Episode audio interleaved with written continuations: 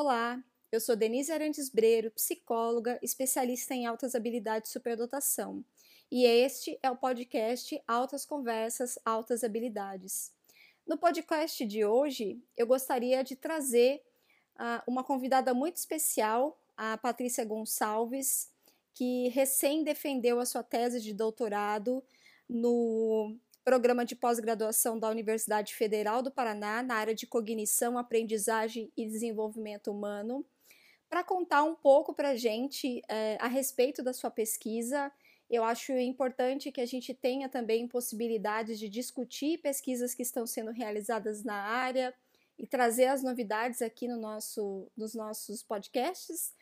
E, e eu decidi convidar a Patrícia, então, para contar um pouco da pesquisa dela é, a tese é intitulada Identificação e Avaliação e Atendimento às Altas Habilidades do Superdotação, uma análise crítica. Patrícia, gostaria que você compartilhasse um pouco com os nossos ouvintes quais foram, quais foram ou qual foi a sua hipótese de pesquisa, é, como se desenvolveu o seu projeto, quais foi, foram os resultados alcançados e as considerações que você fez, né, as descobertas que você fez a partir dessa pesquisa. De antemão, eu gostaria de agradecer muito o aceite do, em participar aqui do nosso podcast e trazer para os ouvintes um trabalho que foi recém-defendido. Então, está saindo do forno e é uma novidade bastante interessante que eu gostaria de compartilhar com todo mundo que tem nos acompanhado, nos seguido aí nos últimos episódios. Então, Patrícia, por favor, a palavra é sua. Conta para gente um pouco sobre a sua tese. Olá, pessoal, tudo bem? Bom, já agradeço o convite da professora doutora Denise Arantes Brero para contar para vocês um pouquinho sobre a minha tese, que foi a identificação, a avaliação e o atendimento ao estudante superdotado. Bem, esse trabalho foi feito através da metodologia qualitativa e também apresentando um estudo de caso, que é o que enriquece bastante e ilustra bem como esse processo acontece hoje aqui no estado do Paraná.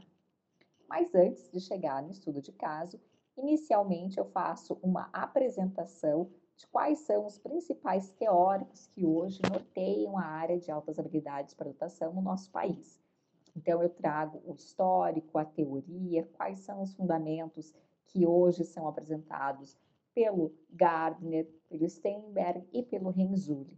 Esse último queridinho aqui do nosso país em relação não só ao processo teórico, mas também ao processo prático de atendimento aos superdotados. Então, apresento as inteligências múltiplas, trago um apanhado bem diversificado, colocando em cada uma das inteligências de Gardner um exemplo brasileiro. Então, nós temos ali, por exemplo, o artista plástico Cobra, né, expressando toda a sua questão artística, sua habilidade espacial, assim como o nosso querido Ayrton Senna também dispunha dessa questão geográfica, espacial. Colocamos também os mais conhecidos, né? Vinícius de Moraes, com toda a questão musical latente na veia, entre outros brasileiros que eu também cito. Depois, vamos para a teoria de Steinberg, apresentando quais são os seus conceitos de inteligência prática, analítica e criativa, colocando essa discrepância entre o que aprendemos na escola e o que realmente é utilizado na nossa vida enquanto ser social. Depois, apresenta a teoria de Renzulli, o seu modelo dos três anéis, que apresenta uma forma de identificação dessas crianças superdotadas fora dos testes de QI, elencando quais são esses potenciais e de que forma nós podemos descobri-los dentro da sala de aula e posteriormente encaminhá-los para modelos de enriquecimento que podem ser realizados tanto dentro do espaço escolar como em outras atividades, como nos centros universitários, né, em que a criança passa ali algumas semanas em contato com o conteúdo que ela gostaria de aprender mais a respeito. Depois eu apresento um histórico das altas habilidades dentro do nosso país e a importância do papel da família e da escola nessa questão da alta habilidade. Então são apresentadas ali desde as primeiras leis, vinda da nossa querida professora Helena de Poff ao país, resgatando algumas questões educacionais bastante importantes.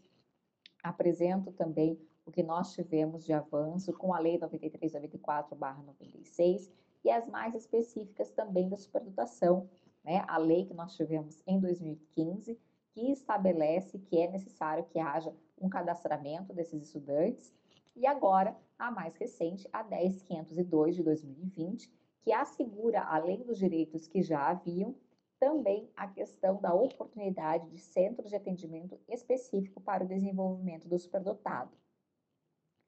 Bem, já encaminhando ali para a parte mais prática da pesquisa, apresento uma visão da superdotação nos Estados Unidos e em Portugal. Então, são apresentados esses dois países, não no intuito de comparar ou fazer qualquer tipo de menção relativa às práticas desses países, mas sim conhecer o que acontece né, nessas outras duas localidades e observar o que pode ser feito aqui no nosso país em respeito ao estudante superdotado e, é claro, a identificação, a avaliação e depois o seu atendimento. Nessa minha análise, é possível perceber que nos Estados Unidos os estudantes podem contar com formas bastante variadas de atendimento, que isso tudo acontece de uma forma muito mais simples, uma vez que os professores dentro de sala de aula já conseguem observar aqueles estudantes que estão se desenvolvendo acima da média e que com isso conseguem ter potencial mais elevado e que carecem de atividades diferenciadas.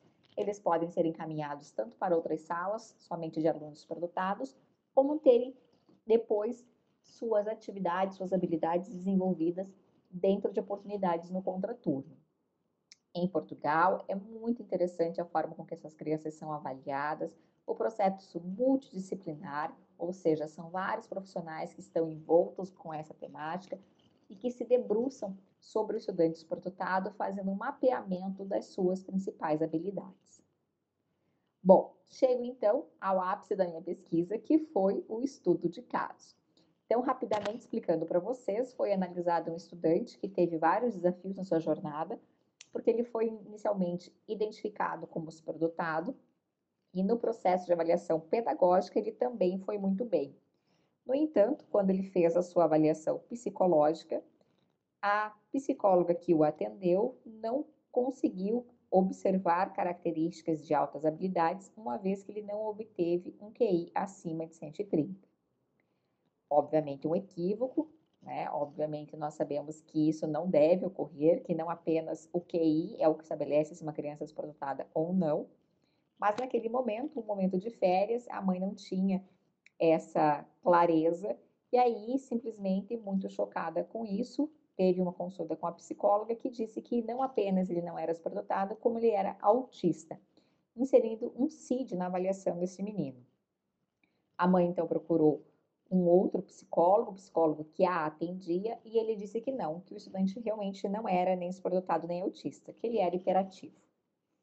Como estávamos em período de férias, a mãe esperou o ano letivo começar e quando ela nos procurou novamente na escola, nós resolvemos então, para tudo, vamos começar novamente.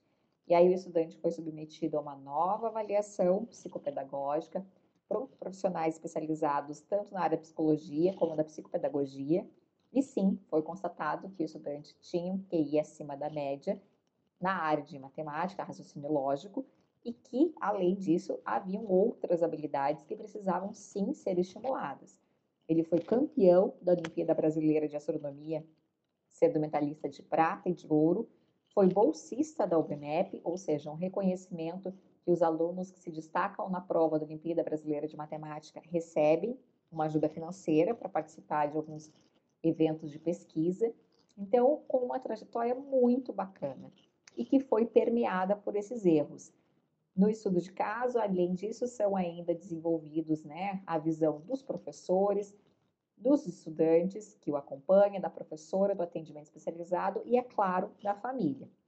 E aí, com toda a nossa coleta de dados sendo feita neste momento de forma remota, em preservação à pandemia, ao Covid-19, nós então concluímos que, sim, existe um atendimento, existe uma identificação, existe um processo de avaliação ao estudante superdotado hoje no estado do Paraná, mas que todavia ainda é muito frágil no que diz respeito ao processo de avaliação e também a questão da identificação. Pouquíssimos professores conseguem observar que há um superdotado, estudante superdotado dentro de sala de aula E com isso, é claro, existe uma demora na identificação desses alunos. No processo de avaliação, ficou claro que os profissionais precisam de uma formação especializada para entender as características do superdotado e assim avaliarem. E no atendimento, o que nós conseguimos notar é que há muita fragilidade em relação ao acesso financeiro que esses alunos têm para desenvolverem as suas atividades relacionadas aos seus projetos de interesse. Então, na tese, nós contamos nós fizemos um projeto muito interessante proposto pelos alunos, que era um proposto de auxílio às mães surdas, e infelizmente, por falta de financiamento, o nosso projeto não aconteceu da forma com que gostaríamos. De forma geral, é essa a nossa tese de que realmente o atendimento, o processo de identificação e a avaliação acontecem, todavia, nós ainda precisamos amadurecer e crescer muito mais no nosso país no que diz respeito ao processo de identificação, avaliação e atendimento ao superdotado. Espero que vocês tenham gostado. Compartilhem essa ideia, pesquisem, saibam mais sobre altas habilidades de superdotação e agradeço mais uma vez a professora Denise Arantes Brero por essa linda oportunidade de partilhar com vocês um pouquinho da minha pesquisa. Um abraço. Muito obrigada, Patrícia, por compartilhar conosco essa experiência, esse trabalho, essa vivência que você teve durante o seu doutoramento. É muito importante que a gente possa levar o conhecimento científico para as pessoas, que a gente possa tentar traduzir um pouco desse conhecimento científico para que mais pessoas possam compreender o que está sendo estudado, pesquisado, quais as contribuições que as pessoas que estão entrando na área vêm fazendo, as pessoas que já estão há mais tempo na área também vêm fazendo. É importante que a gente tenha essa troca de saberes e de conhecimentos para fortalecer e ampliar ainda mais é, o conhecimento a respeito das altas habilidades de superdotação na, na tentativa de tirá-los cada vez mais da invisibilidade, né? Essa tem sido a nossa bandeira aí nos últimos anos. Então agradeço muito, Patrícia, desejo muito sucesso a você e espero que logo a gente possa acessar o seu material para conhecer um pouco mais desse trabalho fantástico que você desenvolveu aí no doutorado.